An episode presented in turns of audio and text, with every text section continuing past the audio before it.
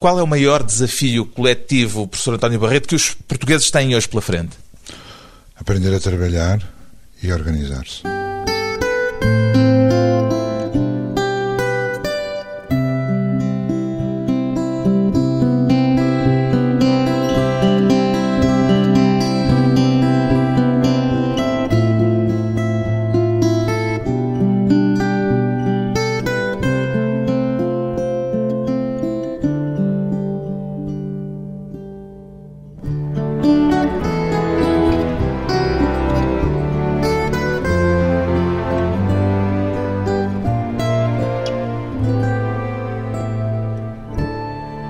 António Barreto, 66 anos, sociólogo. Conhecemos em Portugal suficientemente, António Barreto, a sociedade em que vivemos?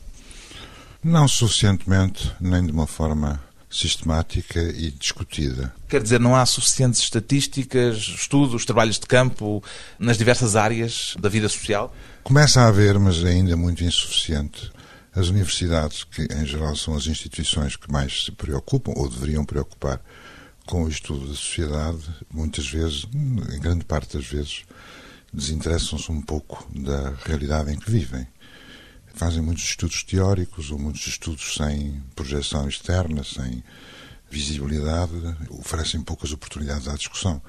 Muitas vezes a investigação científica, do ponto de vista da sociedade, faz-se mais a pensar na carreira dos investigadores, o que é, faz parte das regras, mas não deveria ser só isso muitas vezes pensa-se mais na, na, evolução, na promoção da carreira da universidade e menos naquilo que os investigadores devem devolver à sociedade. Por deficiência das instituições, por deficiência do sistema universitário que temos? É, vícios adquiridos e talvez porque a própria sociedade, as, instituições da sociedade, as empresas, as, os portugueses em geral, exigem pouco das universidades nestes assuntos.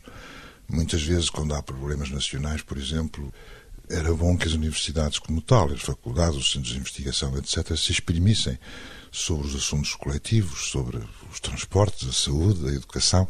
Ou seja, que tivéssemos especialistas nas áreas setoriais de cada um dos problemas que se nos põem. E que se preocupassem em dizer ao exterior, aos seus conterrâneos, aos seus compatriotas, o que eles pensam, o que eles entendem, o que eles descobrem, ou as conclusões a que chegam.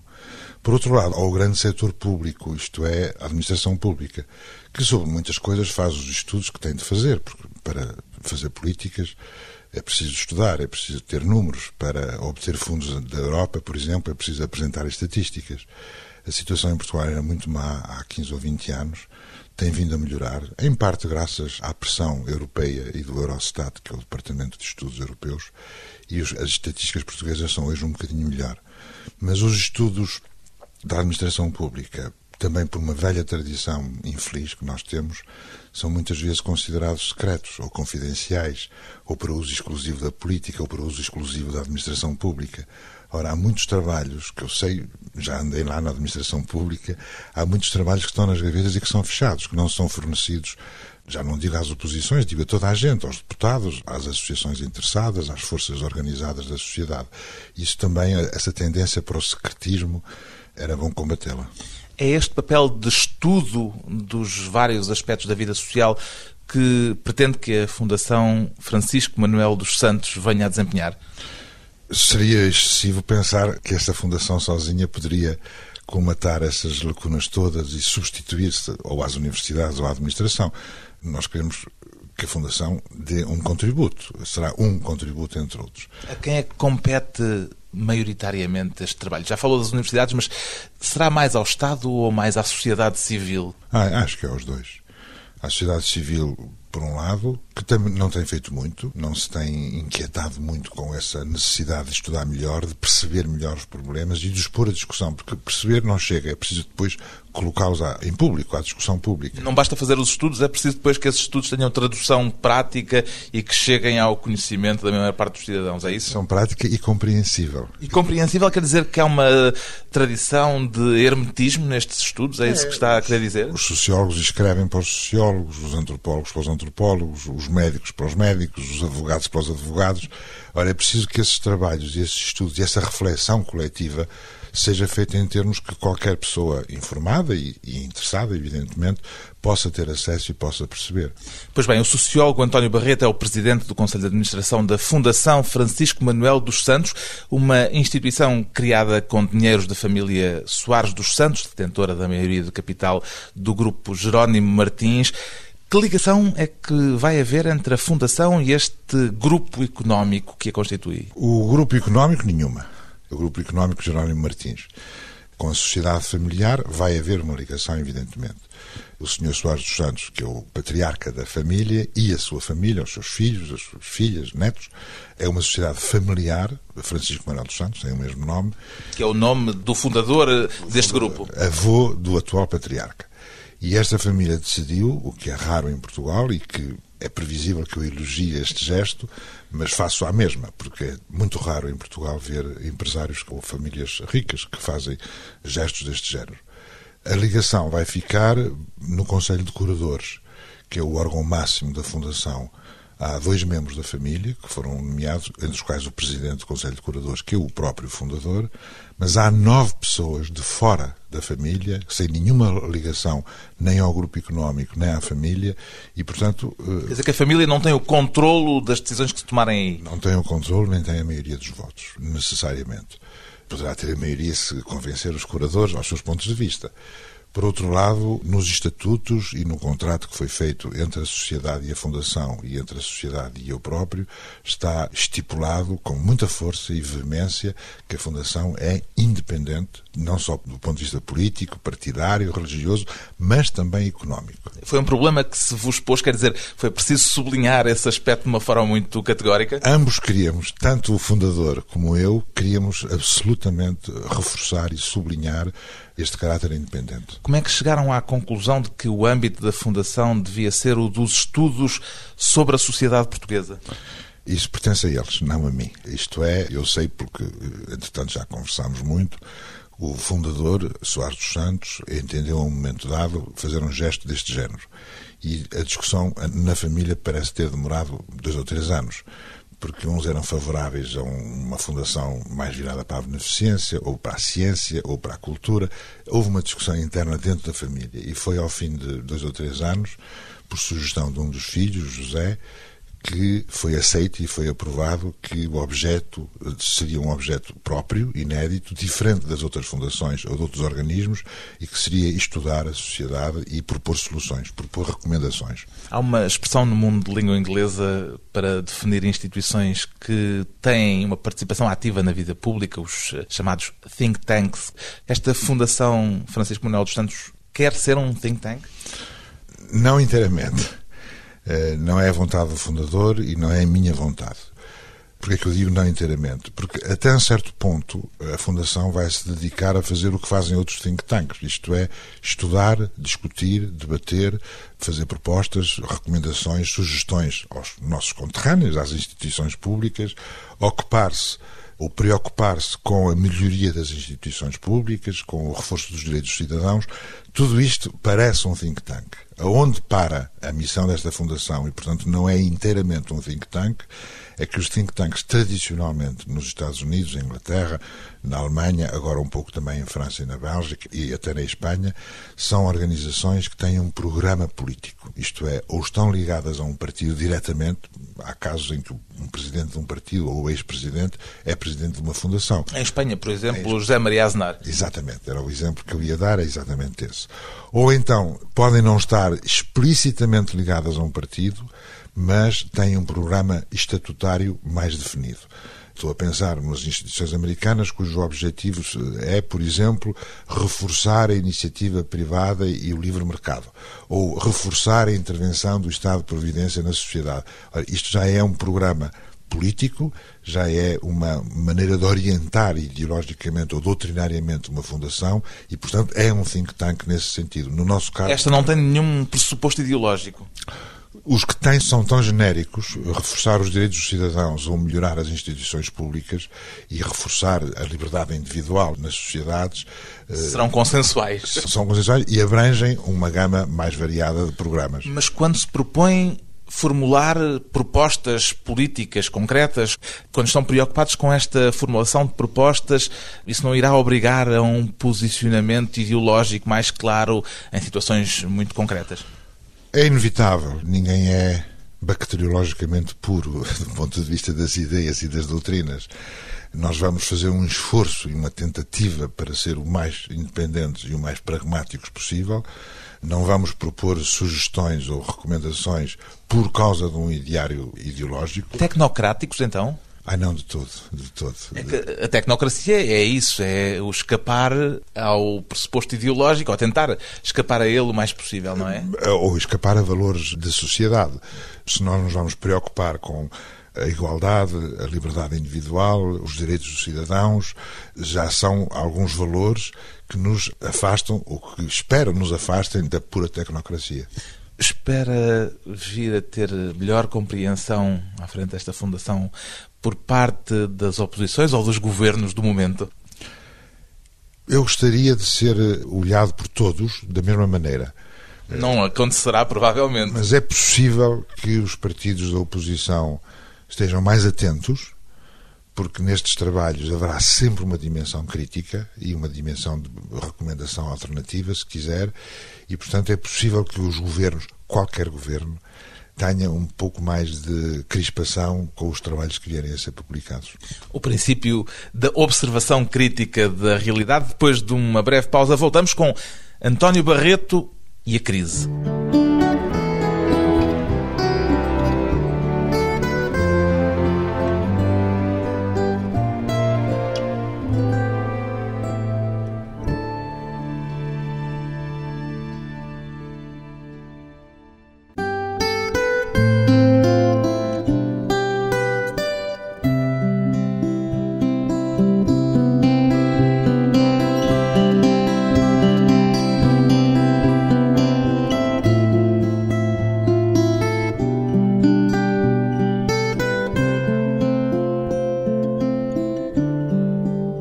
Regressa à conversa com o sociólogo António Barreto, agora presidente do Conselho de Administração da nova Fundação Francisco Manuel dos Santos. Continua a manter a regra de não escrever nunca sobre assuntos de política internacional, António Barreto? É uma regra que não tem muitas razões políticas nem teóricas. Eu comecei a escrever esta crónica há 20 anos. Crónica do Público. Do Público. Já antes tinha escrito em vários jornais, o Diário Notícias, Expresso, JN, JL, já escrevia em quase todos. Nessas alturas anteriores escrevia sobre política internacional? Era um pouco sobre o que quisesse. Mas ainda não havia a regra de só escrever sobre temas de política portuguesa? Quando comecei a fazer a do público, chamei-lhe Retrato da Semana, porque me pareceu uma boa designação genérica, que é uma cópia há uma coluna numa revista inglesa que se chama Portrait of the Week e que é metade sobre assuntos nacionais e metade sobre assuntos internacionais. Mas são entradas muito pequeninas, em três ou quatro linhas, em que se limitam a dizer aconteceu isto. Simplesmente a organização dos diferentes itens é toda ela cheia de ironia e cheia de subtileza. Eu comecei a fazer uma crónica parecida só sobre nacional e depois alarguei e hoje em dia tenho um ou dois temas por semana, já não é o mesmo género de crónica. Simplesmente disse-me na altura que era, para mim, para o meu entendimento, era melhor ter uma área limitada e não deixar que a crónica fosse sobre tudo e não importa o quê. E então limitei o mais possível a Portugal. E à política portuguesa. E à política portuguesa e à sociedade portuguesa. E tento manter aí. Eu começo por aqui para lhe perguntar se ainda é possível entender, fazer o retrato da semana, como faz, entender o que se está a passar à nossa volta neste contexto de crise, sem uma referência à situação internacional. Não, transformou-se hoje num lugar comum. Qualquer pessoa, comentador, crítico, jornalista, político, intelectual, quando fala desse assunto, tem alguns tem que dizer porque a crise é global. É um lugar comum e é verdade. Tem uma perversão, esse lugar comum. É que muitas vezes, quando se diz isso, é para fugir às responsabilidades nossas, porque uma crise global tem responsabilidades particulares. É uma soma de responsabilidades particulares que depois a soma final é diferente da soma das partes. Quer dizer que haverá duas crises, a internacional e a especificamente portuguesa? E especificamente de cada país, acho que não tenho dúvida nenhuma. E, e o que é, que é a crise portuguesa? A crise portuguesa, por um lado, é de esgotamento das estruturas produtivas, não tivemos capacidade nestes 15 anos de reciclar ou reconverter certas capacidades ou industriais, ou dos serviços, ou tecnológicas, para poder passar estes 15 anos e estar hoje em melhores posições perante os nossos concorrentes. Portanto, a dependência económica do estrangeiro, no fundo. Dependência económica do estrangeiro. O facto de haver duas empresas, neste caso a Auto Europa e a Quimonda, que praticamente só tinham um, a Quimonda só tinha um cliente a Auto Europa não tinha só um cliente, mas tem um âmbito muito limitado porque está condicionada por a estratégia do grupo. Estas duas empresas em conjunto tinham 4 ou 5% das exportações portuguesas ou do produto, o que é enorme, enorme, enorme, o que mostra a vulnerabilidade da economia portuguesa. Voltando à crise internacional e afastando um pouco dessa sua profissão de fé de não escrever sobre assuntos de ordem internacional, queria lhe perguntar se esta crise, do seu ponto de vista, vai ter consequências de ordem ideológica. Eu creio que sim. Eu não escrevo sobre assuntos internacionais, mas penso que remédio tenho. Imagino que sim, claro. Um, nós estamos a viver um momento muito. Eu não sei se é raro ou se é único na história da humanidade dos últimos séculos. É talvez da primeira vez que as sociedades, como coletividades, como comunidades e como Estados organizados, não sabem o que vai acontecer nem sabem o que os espera. Se você ouve hoje as declarações do Obama, do Gordon Brown, do Sarkozy, da Angela Merkel, seja quem for, para não falar do Zapatero, ou do Sócrates, ou do Lula, percebe sempre a mesma coisa. Eles não sabem o que fazer, não sabem como fazer, não sabem que resultados terão as ações que estão a fazer, isto é, de meter dinheiro, meter dinheiro, meter dinheiro, proteger bancos, proteger empresas, proteger, desenvolver o Estado de proteção social, dar dinheiro, seja para o social, seja para o financeiro. Para evitar o colapso total. Para evitar o colapso. E quando se pergunta, está bem, e depois? E o que acontecerá depois? Como é que ficará a estrutura financeira? Como é que ficará o sistema financeiro e bancário? Eles não sabem e ver na televisão os líderes políticos, os dirigentes políticos, que têm de ter melhores soluções do que a população em comum, com certeza, é arrepiante. Ora bem, eu olho para trás e vejo o choque petrolífero, momentos de guerra, ou no Vietnã, ou a dissolução da União Soviética, ou a crise do Nixon e a crise do Vietnã.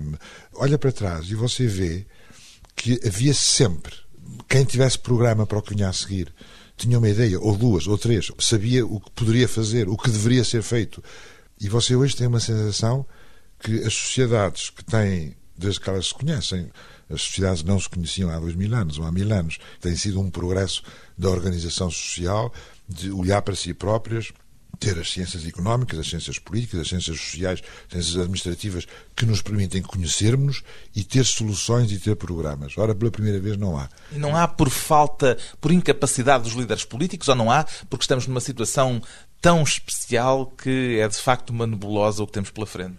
É porque a situação é totalmente nova e nós andamos a. As sociedades andaram a, a gargarejar durante anos e anos com a globalização, a globalização, uns dizendo que a globalização era o demónio, eram todos os demónios ali metidos, outros dizendo o contrário, que a globalização eram todos os santos e todos os paraísos e vinha aí a liberdade. O que é certo é que ou se elogiou ou se demonizou a globalização, mas não se estudaram os mecanismos políticos, sociais, sistémicos que permitiriam viver com alguma estabilidade ou algum equilíbrio. E, por outro lado, os poderes políticos e os poderes internacionais, as Nações Unidas, a OCDE, a União Europeia, todas as organizações intergovernamentais ou supranacionais, deixaram, convenceram-se que a especulação financeira, o êxito ilimitado, o sucesso ilimitado das empresas financeiras e do dinheiro era o grande motor da globalização. O que era? Mas tinha os resultados que teve. Em termos ideológicos, o liberalismo económico, a ideia liberal na economia, ficou em xeque? Está refém.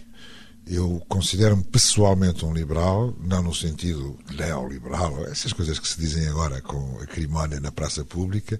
Considero-me um liberal na tradição clássica do liberal, se quiser. Como liberal, eu não dispenso o papel do Estado e não dispenso um papel de um Estado honesto e regulador e seguro, mas pouco interventor. Ora, esta ideia hoje. Foi posta em causa. Está posta em causa e digo sinceramente, não sei, nem ninguém sabe qual será o papel do Estado e qual será a amplitude do liberalismo que poderá sobreviver daqui a 5 ou 10 anos, Mas eu, por exemplo, eu deteto que há em muitos sítios, estou a pensar na Europa, por exemplo, e na França, por exemplo, ou na Espanha, até talvez em Portugal, quem sabe, há uma espécie de regresso do protecionismo nacional ou do protecionismo europeu. Também se pode falar de um protecionismo europeu, que é a mesma coisa que o nacionalismo, mas à escala europeia. E eu estou convencido que o protecionismo ou o nacionalismo económico é um passo atrás. E isso pode ter efeitos esse nacionalismo económico pode chegar a nacionalismo tucur? Há esse risco do seu ponto de vista? Sempre, sempre. E como vai ser muito difícil, por exemplo, se a Europa decretar ou enverdar por uma certa forma de protecionismo, bom, primeiro há consequências, não tanto para os europeus, mas há consequências para os outros povos. Se há protecionismo europeu, sofrem os africanos, sofrem os asiáticos, sofrem os latino-americanos, isto é, os continentes e as economias menos desenvolvidas e que, nestes últimos 20 anos, têm tido alguns benefícios devido ao decréscimo do protecionismo. Em segundo lugar, a Europa não é uma entidade nacional. Se há protecionismo europeu, será como que um estímulo é que se vá mais longe. E para ir mais longe é o nacionalismo. E o nacionalismo é com as nações, não é com a Europa. Nunca haverá um nacionalismo europeu.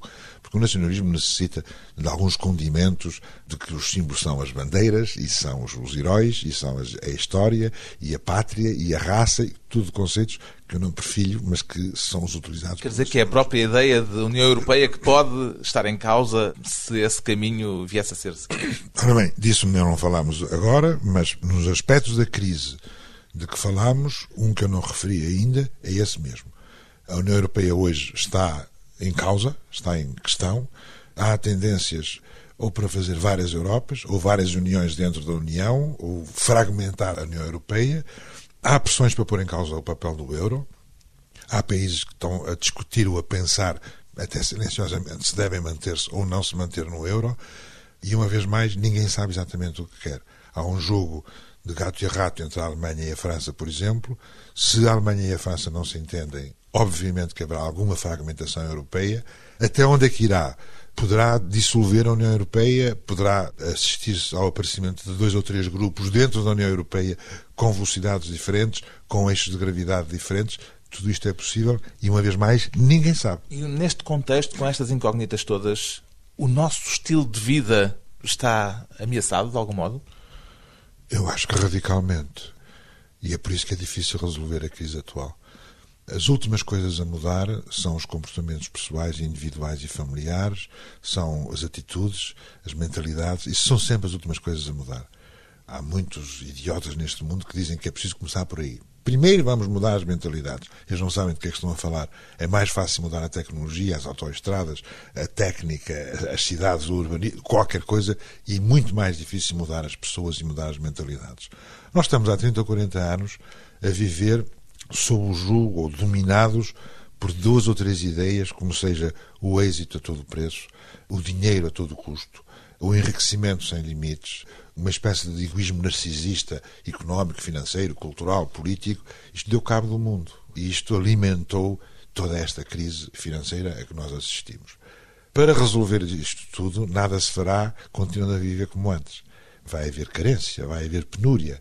Quem se habituou a viver com 100 vai ter que viver com 80 ou 70 ou 60. Quem se habituou a ter quatro televisões, três carros, seis casas, vai ter que reduzir tudo a metade, a um terço, a um quarto, a um quinto. Isto vai ser doloroso. Mudar os seus comportamentos, mudar o seu bem-estar, mudar o seu conforto, vai ser muito, muito doloroso e não é nada que se resolva em poucos anos. Vai se resolver ao longo de muito tempo. E o facto das pessoas não quererem abdicar dos seus valores, dos seus comportamentos, dos seus hábitos, dos seus luxos, do seu bem-estar, vai criar tensões muito sérias, tensões sociais, entre cada vez mais a força da necessidade e as ambições e as aspirações que foram alimentadas muitíssimo altas. Um mundo de incógnitas pela frente, depois de mais um curto intervalo. Regressamos com António Barreto em ano de eleições.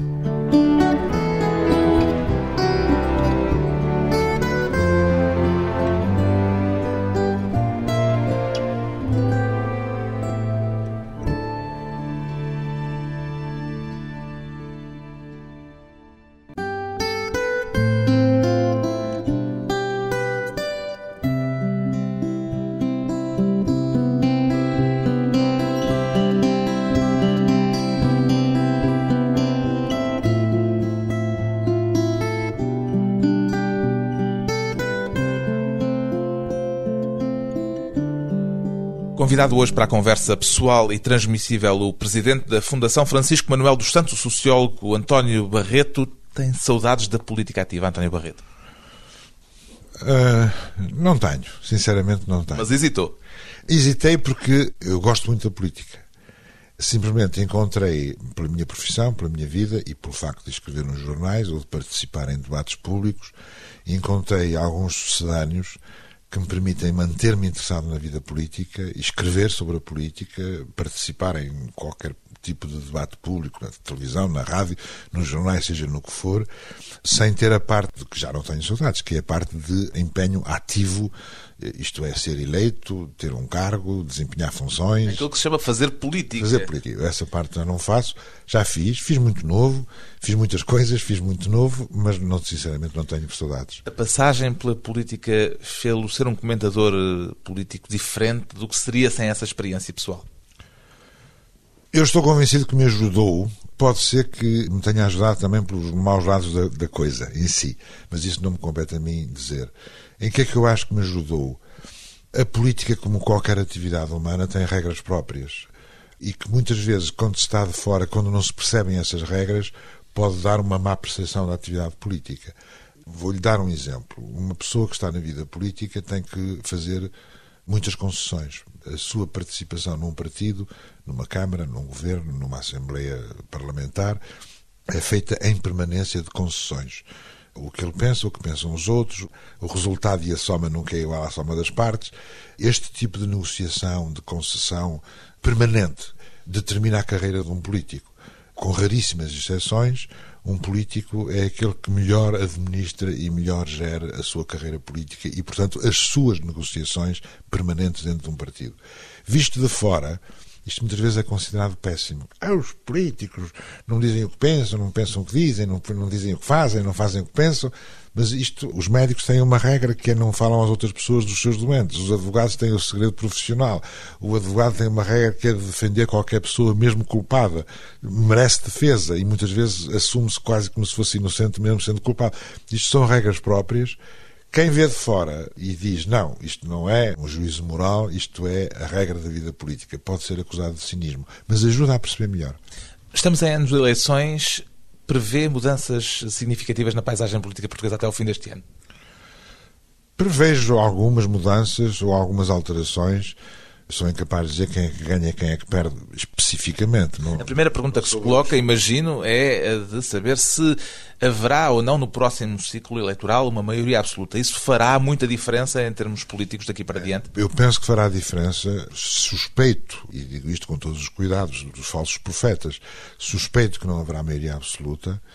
Suspeito que ninguém na oposição, neste caso o PSD, terá capacidade para chegar à vitória ou à maioria absoluta e, portanto, que vamos ter uma solução diferente ou de coligação, ou de governo minoritário, ou de coligação de dois ou coligação de três, não se sabe. Pode ser uma coligação de tipo Bloco Central, pode ser uma coligação de tipo contra a natura, como já aconteceu, isto é, PS-PP, por exemplo. Pode ser uma coligação à esquerda, PS-Bloco ou PS-Bloco-PC ou PS-PC. Está um pouco o jogo todo em aberto. Deixe-me dizer-lhe, eu estimo que Portugal não se pode dar o luxo de ter governos minoritários a seguir. A situação é muito, muito, muito difícil. Um governo minoritário é um governo frágil, fraco, eh, com pouca competência, com pouca eficácia e creio que todos os partidos deveriam, previamente à campanha eleitoral, dispor-se publicamente a, caso não obtenha maioria absoluta, fazer tudo o que é preciso para ter uma maioria absoluta no governo. Anunciando previamente com quem tencionam formar coligações caso não saia uma maioria absoluta das próximas eleições? Se forem honestos, começam por dizer que fazem uma coligação no caso de serem minoritários, e se forem muito honestos, dizem com quem. E acha que poderemos ter a expectativa de que haja essa honestidade toda? Eu acho que eles vão dizer, não vão dizer nem uma coisa nem outra. E que vão ter um comportamento de Marialva, muito machista, dizendo eu não discuto isso, eu só, só depois dos resultados é que eu discuto, nós estamos aqui para ganhar, eu acredito na vitória, eu quero ganhar, eu estou determinado, vão dizer todos estes lugares comuns, nenhum deles, ou poucos, dirão com honestidade eu farei tudo para ter um governo maioritário, incluindo coligações. Sem maioria absoluta, o papel do Presidente da República sai reforçado politicamente? Eu não sei se é reforçado. Sai é mais exigência sobre ele. Isto é, maior pressão sobre ele. E será reforçado se ele souber responder às dificuldades. A esquerda tem, a esquerda à esquerda do PS tem subido nas sondagens ultimamente. Como é que entende essa, esse crescimento do PCP e do Bloco de Esquerda? Bom, em grande parte por desistência do PS. O PS, nas áreas de esquerda e nos programas que poderiam marcar mais a esquerda e nas questões sociais em particular, o PS tem estado bastante ou desatento ou empenhado noutros problemas, ou com a preocupação enorme da questão económica e da questão financeira, para a qual a esquerda não tem soluções, ou tem poucas soluções ou não tem soluções. Depois há toda esta onda dos últimos seis meses de fraude, de corrupção, de promiscuidade entre o poder político, o setor público e o setor privado e os bancos, que têm vindo a criar sobre o capitalismo e o sistema económico, seja sobre o PS, porque o PS está no governo e o Caixa Geral de Depósitos é do governo e tem havido aqui uma série de assuntos e de temas muito, muito, muito frágeis e muito difíceis em que o PS não tem, o governo não tem dado sinais claros do que entende e do que está a fazer. Isso tudo tem posto muita pressão à esquerda em relação aos últimos casos conhecidos do BPP e do BPN, por exemplo, e de umas aquisições que a Caixa fez de, em circunstâncias muito estranhas e muito questionáveis, isso aumenta a receptividade da população à esquerda. Isso tem posto muita pressão à direita. A pressão ah, sobre, é sobre a direita. É, sobre o governo e sobre a direita, sim. E à esquerda colhem-se os benefícios em termos de popularidade disso? Colhem-se os benefícios, como os maus da fita são os capitalistas e os maus da fita são os governantes ou os dirigentes do setor público que ajudam os capitalistas, incluindo os capitalistas em fraude, os capitalistas especuladores. Isto tudo pode constituir um capital. Sabe que muitas vezes não é só na esquerda, também poderia, num certo tipo de direita, como se tem visto na Europa em vários casos, mas essa direita em Portugal não existe. O PP... Porquê que nunca chegou a existir? Estaremos imunes a uma direita, a uma extrema-direita à maneira francesa, por exemplo, que chegou a conquistar 18% com Le Pen? Eu penso que sim. Sabe que estes 30 anos mostraram uma espécie de impossibilidade de ressurreição do Estado Novo, do salazarismo, do corporativismo ou da extrema-direita. Todas as tentativas que se fizeram ou que apareceram aqui e acolá borregaram nem sequer na praia, à nascença. É talvez uma das raras consequências, boas consequências da ditadura, foi que serviu quase de vacina. Não há, não tem havido até hoje nenhuma tentativa de renascimento ou de ressurreição vingada na extrema-direita.